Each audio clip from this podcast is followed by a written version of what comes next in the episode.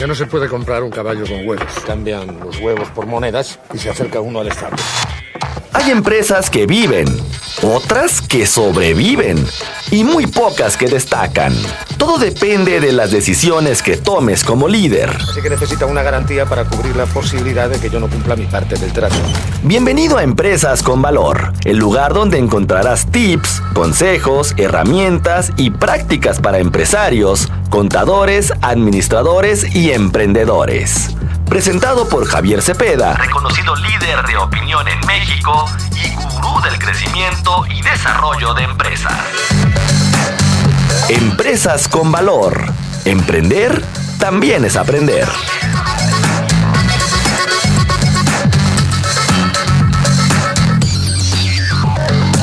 Hay problema. No hay problema. ¿Cuál es el problema? Le decíamos que estamos platicando y como ya escuchó las cápsulas de producción sobre el tema económico, el tema de la eh, de la inflación, recordando pues que todos tenemos, uh, por ejemplo, entre mencionar algunos de los derechos que tenemos es que toda persona tiene derecho a una alimentación nutritiva suficiente de calidad, a disfrutar de vivienda digna y decorosa de conformidad al artículo cuarto constitucional. Para tener todo esto y acceder a bienes y servicios, pues se requiere tener dinero y que este dinero además rinda. Estamos hablando entonces de que ahora que se está presentando el tema de la inflación, según el país, la escalada de precios ha dado un leve respiro a la economía mexicana, ya que septiembre cerró con una inflación anual del 8.7%, según esta opinión de hace cuatro días, esta nota del 7 de octubre. El índice nacional de precios al consumidor reportó una variación de 0,62% respecto al mes previo. En fin, este, estos temas de que, de que se registraron aumentos de precios en el tomate verde, el jitomate, la cebolla, y se dio unas décimas, pero en realidad este, seguimos con el problema de los precios altos. Para que nos platique de este tema, eh, tenemos a Javier Cepeda, él es consultor sobre este tema y a quien le agradecemos mucho que nos tome la llamada. Muy buen día. Hola, Alma Jessica, muy buen día para ti, para todos los que nos escuchan, gusto en saludarte. Igualmente. Oye, pues platícanos, estamos ante una situación en donde las familias empiezan a desesperarse y eso que eh, se ha dado según, según cifras, eh, se ha puesto en marcha un programa de subsidios a la gasolina que ya ha costado más de 300 mil millones de pesos, lo que ha logrado frenar un poco esta escalada de precios, pero seguimos con los precios altos. Mira, a diferencia de, del cierre del mes de agosto, en donde se cierra con una inflación acumulada anual de 8.76, septiembre cede un poco la inflación y se cierra en un 8.70. Podemos creer que la inflación está cediendo terreno cuando en realidad, desde mi punto de vista muy profesional, la inflación solamente está agarrando un pequeño respiro. ¿Qué quiero decir con esto? O sea, los especialistas, economistas locales, nacionales e internacionales coincidimos en que la inflación muy probablemente todavía no va a ceder el terreno suficiente, pero vamos a, al supuesto de que sí empieza a ceder terreno la inflación. La consecuencia de la inflación todavía va a seguir surtiendo efectos. Y como bien lo mencionas, las familias, las empresas y todas aquellas personas que consumimos, compramos bienes, productos o servicios, pues la realidad es que en los próximos meses vamos a seguir observando un encarecimiento en los precios. ¿Por qué? Porque la inflación, independientemente que en este momento empiece a ceder terreno, la generación de la confianza de adquisición y de consumo todavía llevará un proceso lento para poder decir que esto está cediendo un terreno y el consumidor va a pasar un tiempo para que tenga la confianza de poder consumir. Entonces, incluso yo me atrevo a decir que un 2023 todavía será un año bastante complicado a nivel financiero y a nivel económico. Esto, eh, esto trae eh, por las consecuencias precisamente de la inflación, del aumento de las tasas de interés, por, este, por el encarecimiento de, los precios de productos y servicios e incluso por la escasez. Y no, no debemos de, de dejar observar lo que está sucediendo hoy por hoy cada día con el tema de la invasión de Rusia sobre Ucrania, que se sigue acrecentando e incluso esto genera la falta de exportación de granos por parte de Ucrania al resto del mundo. Entonces, vendrá todavía un encarecimiento mayor de este tipo de, granos, trigo, maíz y muy probablemente una, un sentido de escasez. Entonces, tenemos que ser muy cuidadosos con el tema financiero. Mis recomendaciones principales siempre han sido, vamos cuidando los recursos, vamos cuidando el dinero, vamos cuidando los ingresos que percibimos, vamos cuidando nuestro trabajo, las fuentes de generación de empleo, de ingresos. Después de esto, tenemos que ser muy cuidadosos en lo que estamos gastando. Yo he mencionado a través de, mi trabajo como consejero empresarial que existen cuatro rubros en las familias en los que tenemos que poner punto de atención para determinar si vamos a gastar o no. Punto número uno, tenemos que gastar en vivienda, ya sea la renta, el pago de la hipoteca de la casa. Punto número dos, en alimentación. Punto número tres, en salud. Y punto número cuatro, en educación. Si en este momento eh, no tenemos otro gasto que realizar y no se encuentra dentro de estos cuatro rubros, yo recomiendo no hacer el gasto y cuidar el recurso, cuidar el dinero, porque la situación financiera se verá un tanto más complicada. Sí, qué, qué interesante lo que nos comentas. Por un lado, que debamos tener eh, o tomar, digamos, este, con mucho tacto este tema de que se está conteniendo la inflación y de que bajó un poquito respecto a agosto, eh, ahora en el mes de septiembre, y que si bien tiene un respiro la inflación, esto no va a ser permanente, es decir, eh, no se va, es decir, vamos a vivir las consecuencias eh, de, de esta situación. Eh, de hecho, incluso me atrevo, me atrevo, a, decirte que los especialistas estamos estimando que el 2023 será un año de recesión, un año en el que no existirá un crecimiento y que incluso vamos a ir unos pasos hacia atrás a nivel financiero, a nivel económico. Entonces, esto es importante más allá de que no, no quiero sonar alarmista, Alma Jessica, no quiero sonar este, una persona pesimista, pero sí quiero ser una persona realista de cuál es la situación que las personas, las familias y las empresas en México y en varias partes del mundo vamos a estar viviendo. Entonces, es importante, como te lo menciono, o sea, cuidar, cuidar la fuente de ingresos, cuidar a nuestros clientes si somos empresarios, cuidar este, nuestros trabajos si somos trabajadores, pero sobre todo, después de considerar cuál es el ingreso que tenemos, cuidar en qué lo vamos a gastar. Claro. Hablas de un tema, de una definición de recesión. ¿Podrías explicarnos al auditorio y a tu servidora qué es la recesión? ¿Cuál es la diferencia con la inflación?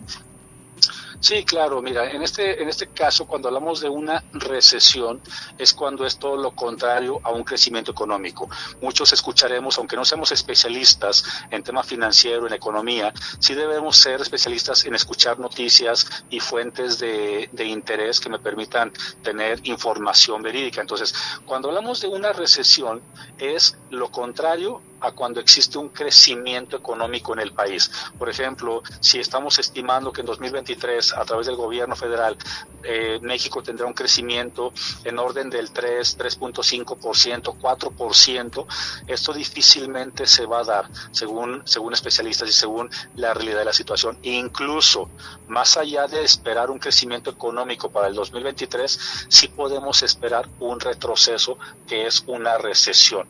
¿Por qué? Porque los estragos de la inflación, los estragos de la invasión de, Rusia sobre Ucrania, sí están teniendo eh, consecuencias bastante negativas.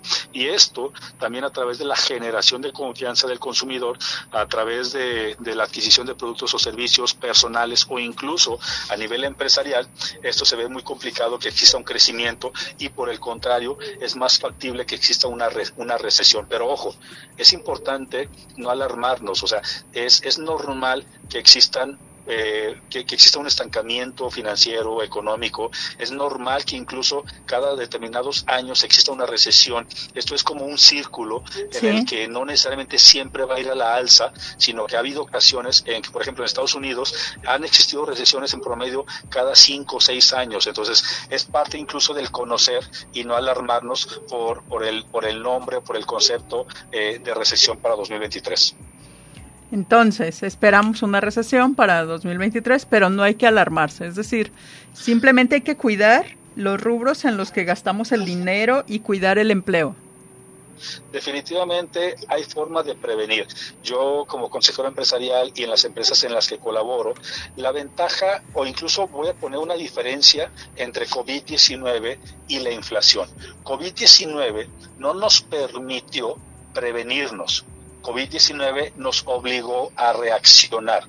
La diferencia con la inflación es que la inflación nos está permitiendo desde hace varios meses el prevenir cuáles son esas estrategias, por ejemplo, en las empresas que podemos ejecutar, cuáles son esas ideas o esas formas en las cuales podemos generar quizás a lo mejor eh, un mayor número de ventas o un menor número de gasto. O sea, la inflación no empezó en el mes de octubre, lleva prácticamente todo el año. Yo incluso en el mes de febrero, yo venía anticipando que muy probablemente al cierre del 2022 íbamos a cerrar con una inflación acumulada en orden del 10%, cosa que no estamos muy lejos de que se pudiera dar. Entonces, la inflación nos está permitiendo todavía prevenir, y esto es importante a nivel empresarial y personal, podemos prevenir, eh, podemos estar observando las diferentes estrategias o acciones que podemos ejecutar para que esto no se convierta en algo tan negativo para las empresas y para las personas. Claro, definitivamente. Esto que nos recomiendas, por ejemplo, que gastemos primero pues en los créditos hipotecarios, en la alimentación, en ese orden, en la salud y en la educación. Y ya los demás, bueno, pues este, tratar de limitarnos en, el, en, los, en los subsecuentes gastos. Sí, te voy a poner un ejemplo. En las empresas, si no es necesario comprar una silla porque todavía funciona la que tengo, si no es necesario comprar una computadora porque la que tengo todavía es eficiente, no hay que hacerlo. Si no es necesario invertir en una maquinaria que en este momento este, no, no, es, no es necesario, no hay que hacerlo. A nivel personal, recordemos que hay mucho gasto hormiga. El gasto hormiga es aquel gasto pequeño, pero de manera constante, entre algún pequeño gusto, algún lujo, algo, algunas cosas que de repente podemos escuchar, híjole, esto no lo necesitaba, pero pues estaba barato y lo compré. Entonces, son ese tipo de decisiones los que van a marcar la diferencia entre a quienes les va a ir bien y a quienes les va a ir peor con respecto a las consecuencias de la inflación.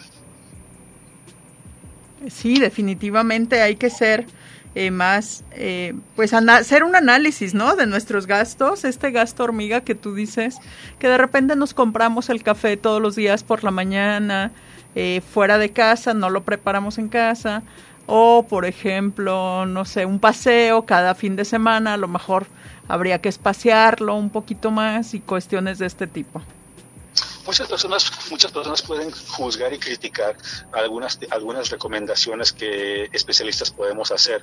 Pero, por ejemplo, yo no estoy eh, limitando a que, salgas a, que salgas a comer fuera de casa.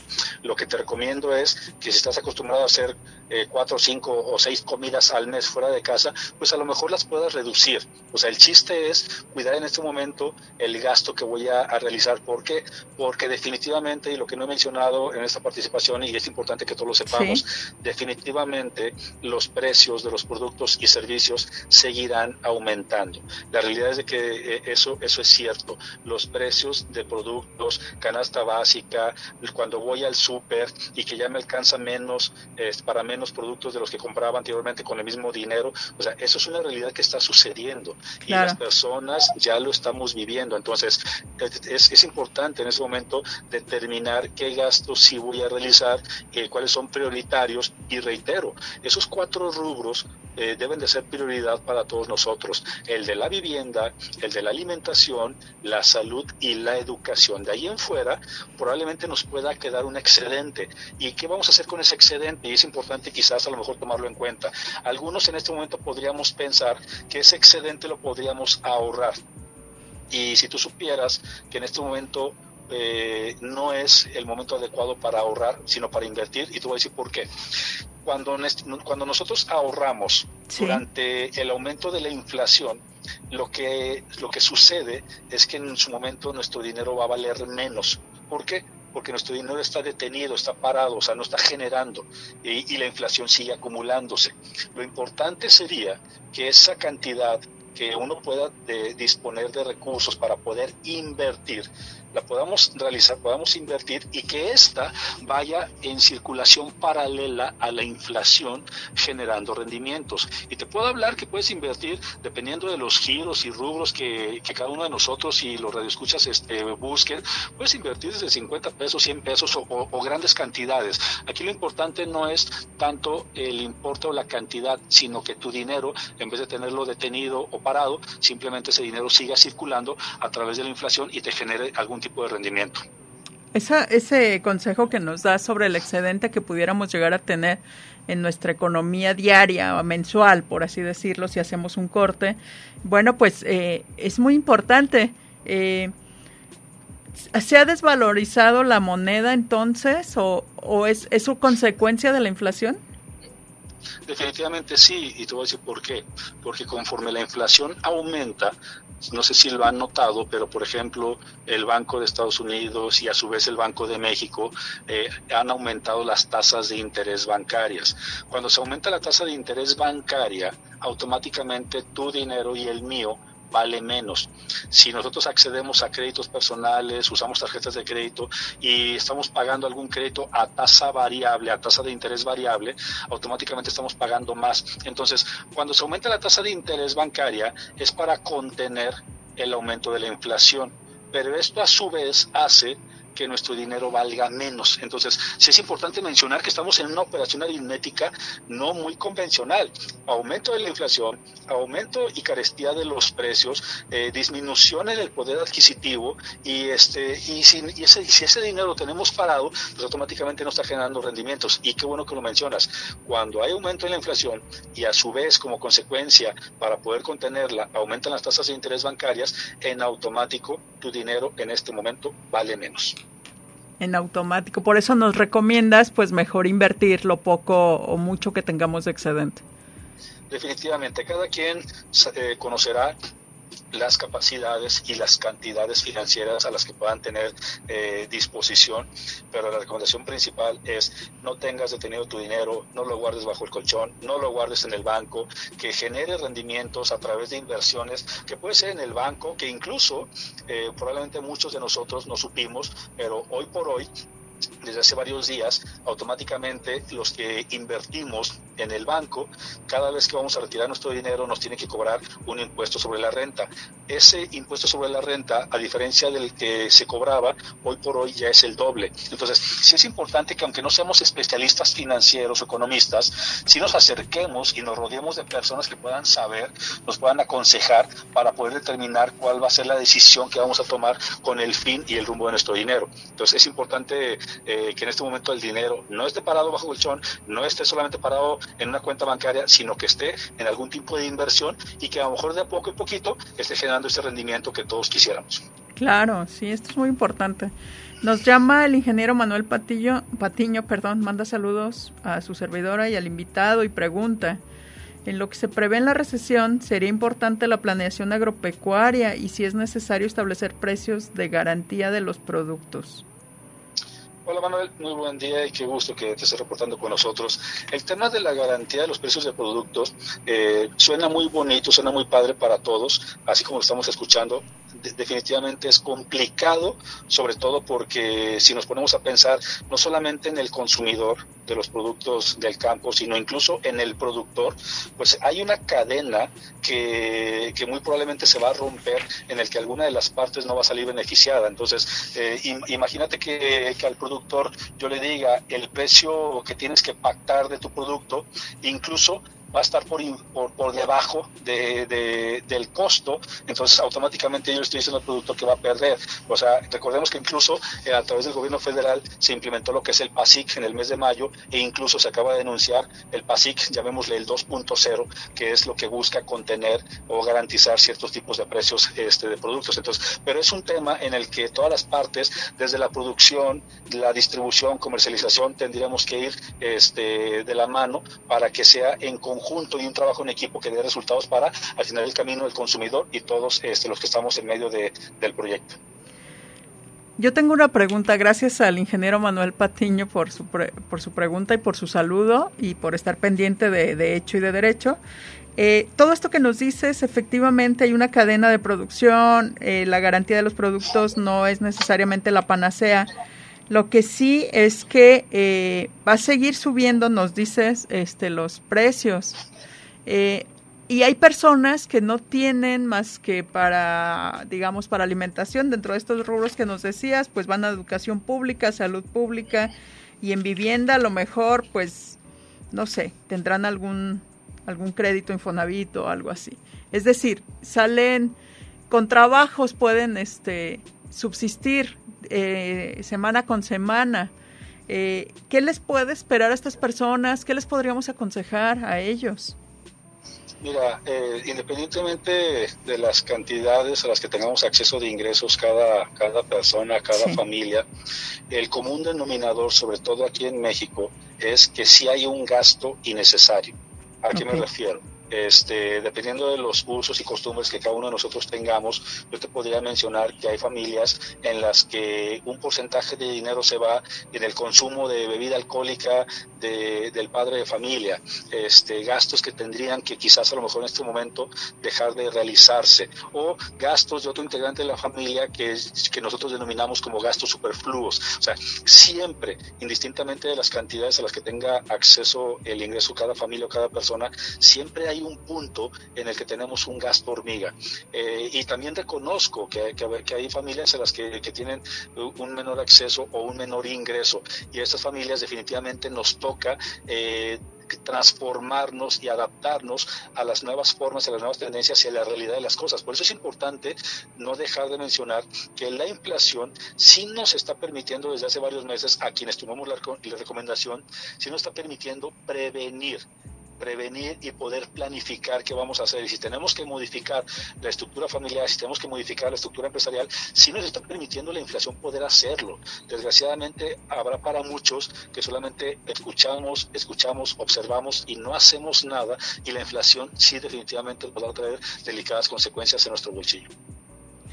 Eh, pues sí, eh, definitivamente, como dices, yo creo que la parte más importante es esto, como decías, la diferencia con COVID es que no nos permitió prevenir, simplemente se presentó la situación de manera abrupta y ahora sí podemos prevenir y sí podemos planificar nuestros gastos y sí podemos eh, prescindir de alguno de los de alguno de los este pues de los gastos hormiga o superfluos o que no son necesarios simplemente no de hecho incluso hay un tema en el que muy probablemente se promueva y se apruebe para el 2023 un nuevo aumento al salario mínimo. Y muchos de nosotros pudiéramos aplaudir.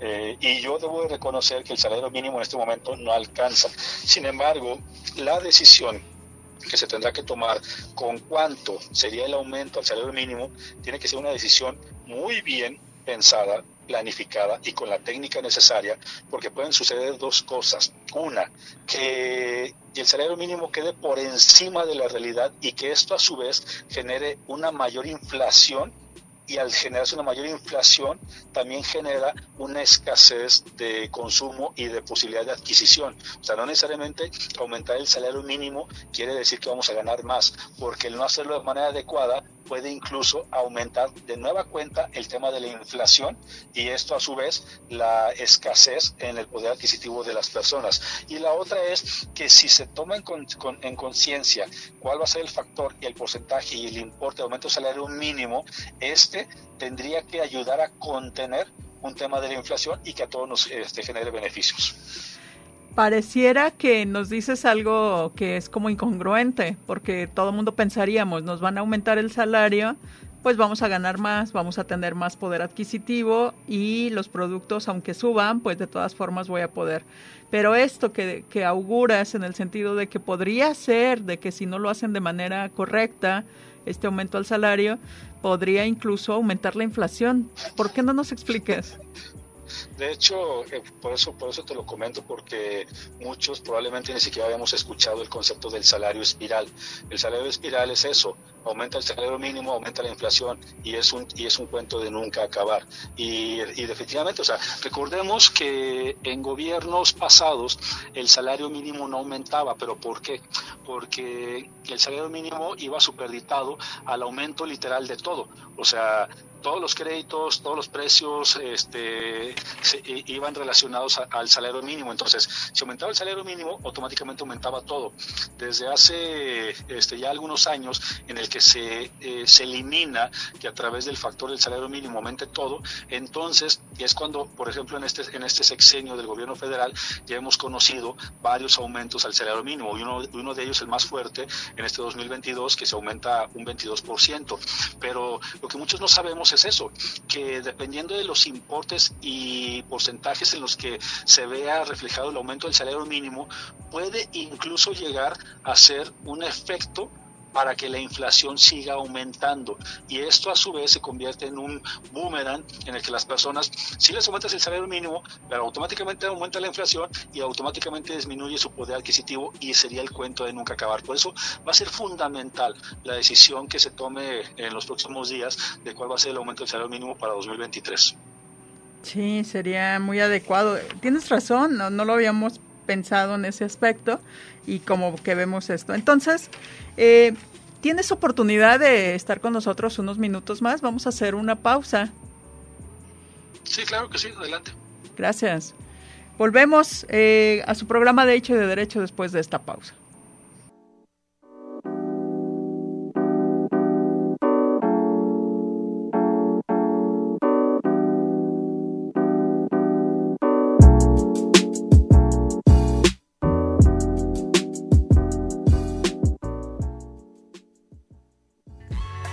De hecho y de derecho.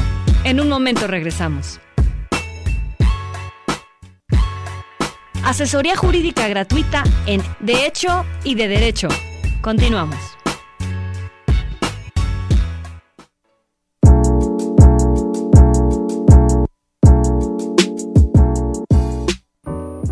Estamos en De Hecho y de Derecho, invitándolo a que participe con nosotros. Estamos ya en nuestro último segmento del día de hoy, hablando sobre la inflación y la situación económica del país.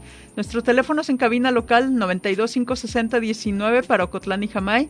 Para el resto de la República, de manera gratuita, nuestra alada 800-633-8100.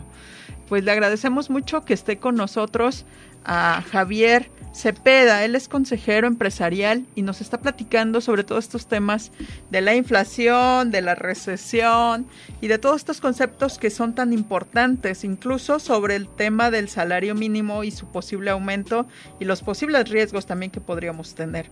Así que volvemos con él y que nos platique ahora el sector empresarial, es decir, los empleadores. ¿Qué va a pasar con todo este tema de la inflación y la posible recesión?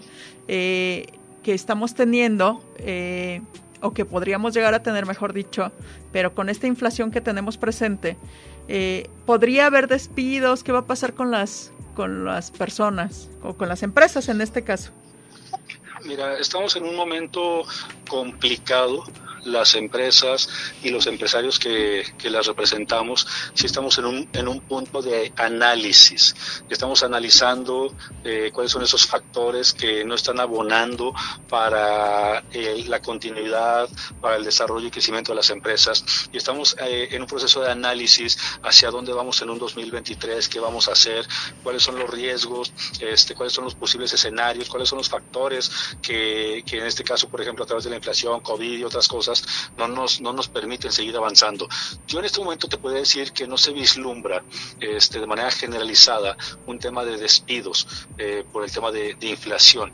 Lo que sí veo es que las empresas tienen que, entrar en un punto de prevención. Y si me lo permites, eh, yo, he implementado una metodología en empresas que, antes de decirte el nombre de la misma, es importante mencionar el contexto.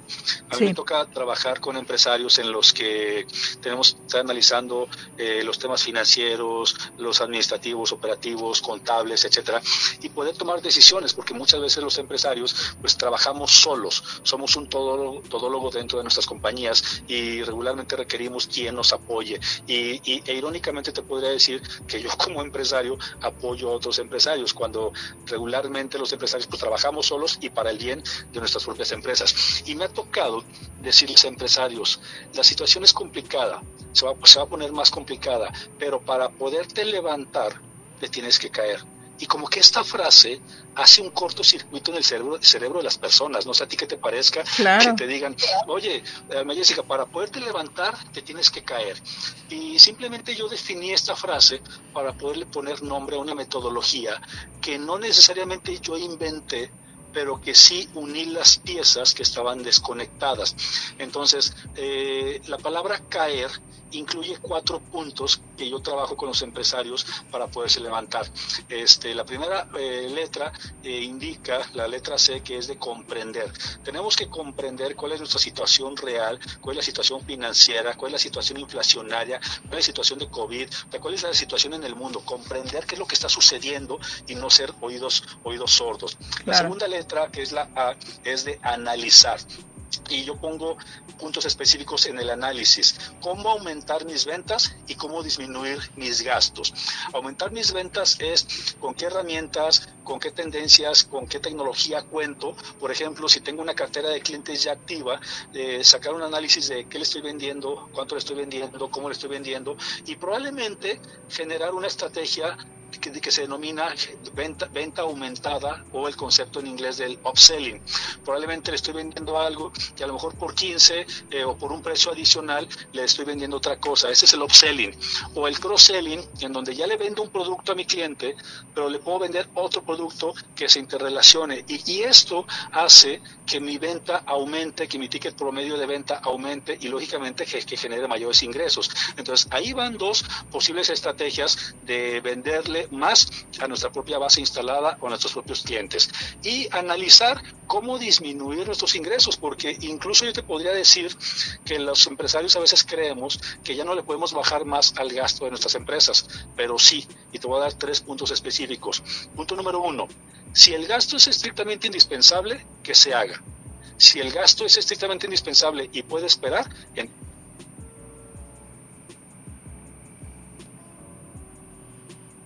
Parece que perdimos a, Javier. Vamos a intentar marcarle de nuevo, porque estaba muy interesante esto de su metodología que nos estaba compartiendo. Eh, voy a voy en este momento a tratar de marcarle. Y mientras, bueno, pues seguimos platicando con, con ustedes sobre este tema. Él nos habla justo de gastos, ¿no? Por ejemplo, gastos, los indispensables, pues que se tengan que hacer tenemos de regreso a, Javier Cepeda. Sí, nos decías analizar y los gastos indispensables que se hagan. El, gasto que sea estrictamente indispensable, pero que pueda esperar, que espere.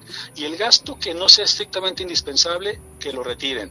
Y en el punto número uno, el gasto estrictamente indispensable y que no puede esperar, yo les recomiendo a los empresarios, revisen rubro por rubro, concepto por concepto, y les puedo apostar como consejero empresarial que van a encontrar muy posiblemente proveedores, marcas, productos, servicios, precios o condiciones de venta mucho mejores de los que actualmente tienen.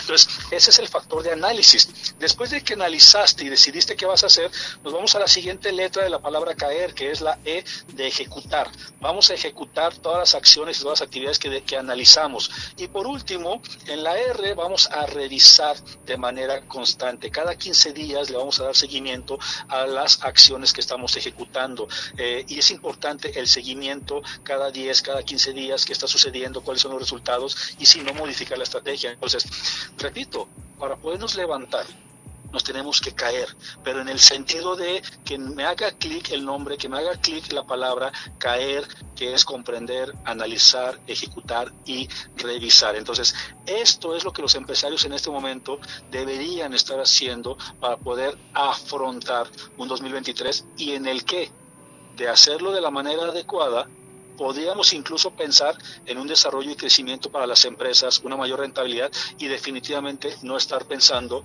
en hacer despido de personal. Pues esa es una noticia excelente. Ojalá todas las empresas prevengan y, y hagan esto que nos acabas de comentar, ¿no? Comprender la situación, analizar sus circunstancias, ejecutar lo que ya analizaron y revisar cada determinado tiempo para que puedan mejorar y como dices, o sea, es una es una área de oportunidad, ¿no? Esto para que puedan tener mejores rendimientos y no despedir a las personas. En verdad yo esperaría que todos los empresarios, independientemente si son micros, pequeños, medianos o grandes empresarios, pudieran escuchar, pudieran comprender estas, estas recomendaciones y seguirlas. O sea, realmente es un punto en el que todos, todos tendríamos que, estar apoyando. Si me lo permites, Alma Jessica, quiero, quiero este, dar la primicia. el día 7 de diciembre ¿Ah, en Guadalajara voy a impartir una conferencia para emprendedores y empresarios, en donde precisamente hablo de todos estos y más temas para ayudar a los emprendedores, para ayudar a los empresarios precisamente a determinar a generar una estrategia para arrancar 2023. O sea, entonces pónganlo en su agenda. 7 de diciembre, de 9 de la mañana a 2 de la tarde, estaré impartiendo una conferencia en Guadalajara. Ojalá que todos los que nos están escuchando puedan asistir y para mayores informes, pues síganme en mi red social de Twitter, en arroba Javier Cepeda Oro. Ahí con todo gusto pídanme la información y este el equipo con todo, con todo gusto se las proporciona. Excelente. Eh, ¿Sabes dónde se va a desarrollar? Sí, es en el Hotel Presidente Intercontinental en Guadalajara. Está muy céntrico, exactamente enfrente de Plaza del Sol, este, aquí en Guadalajara, el día 7 de diciembre. De manera anticipada los invito porque son conferencias que literal se llenan. 7 de diciembre, Hotel Presidente Intercontinental en Guadalajara. Un servidor imparte la conferencia, pero además hay una sorpresa. Todos lo deben de conocer el reconocido economista y periodista Pablo Latapí estará conmigo impartiendo una conferencia más. Excelente, pues pues ahí está, ya lo escucharon y si tienen oportunidad de ir a la conferencia para emprendedores y empresarios, pues ahí está. Javier, un gustazo que hayas estado con nosotros, te agradecemos mucho tu tiempo. Al contrario, un gusto para mí estar con, ustedes. Espero que esta información haya sido de utilidad. Sigan los consejos. Si tienen más dudas, comentarios, con todo gusto, síganme en Twitter, en arroba Javier Cepeda Oro. Ahí seguirá pendiente de todos ustedes. Muchas gracias, Ama Jessica. Hasta luego, muy buen día. Igual para ti, para todos. Hasta luego.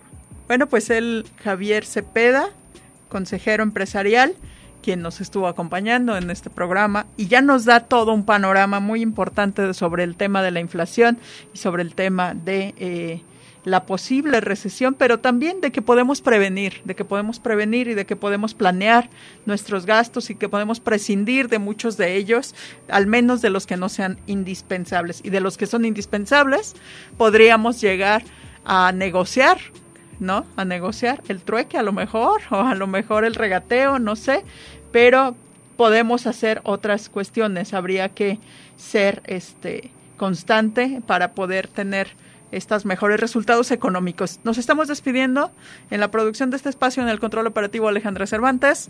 Mi nombre es Alma Jessica Velázquez Gallardo, nos escuchamos. Que tenga muy buen día, sigan la sintonía del 107.9 de FM. Hasta la próxima.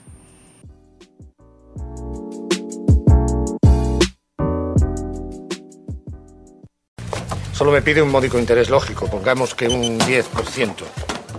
Eso sí, él arriesga su oro y yo no arriesgo nada. Así que necesita una garantía para cubrir la posibilidad de que yo no cumpla mi parte del trato. Pienso, luego insisto. El camino del empresario siempre presenta sus piedritas y el éxito viene de la constancia. Esto fue Empresas con Valor, el lugar donde encuentras tips, consejos, herramientas y prácticas para empresarios, contadores, administradores y emprendedores. Presentado por Javier Cepeda, reconocido líder de opinión en México y gurú del crecimiento y desarrollo de empresas. Empresas con Valor. Emprender también es aprender. También es aprender.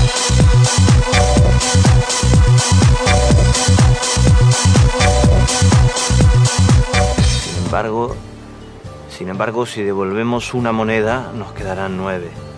Nueve a cada uno. Así que si aún debemos diez monedas, al cabo de un año seguiremos con el mismo problema y además tendremos menos dinero.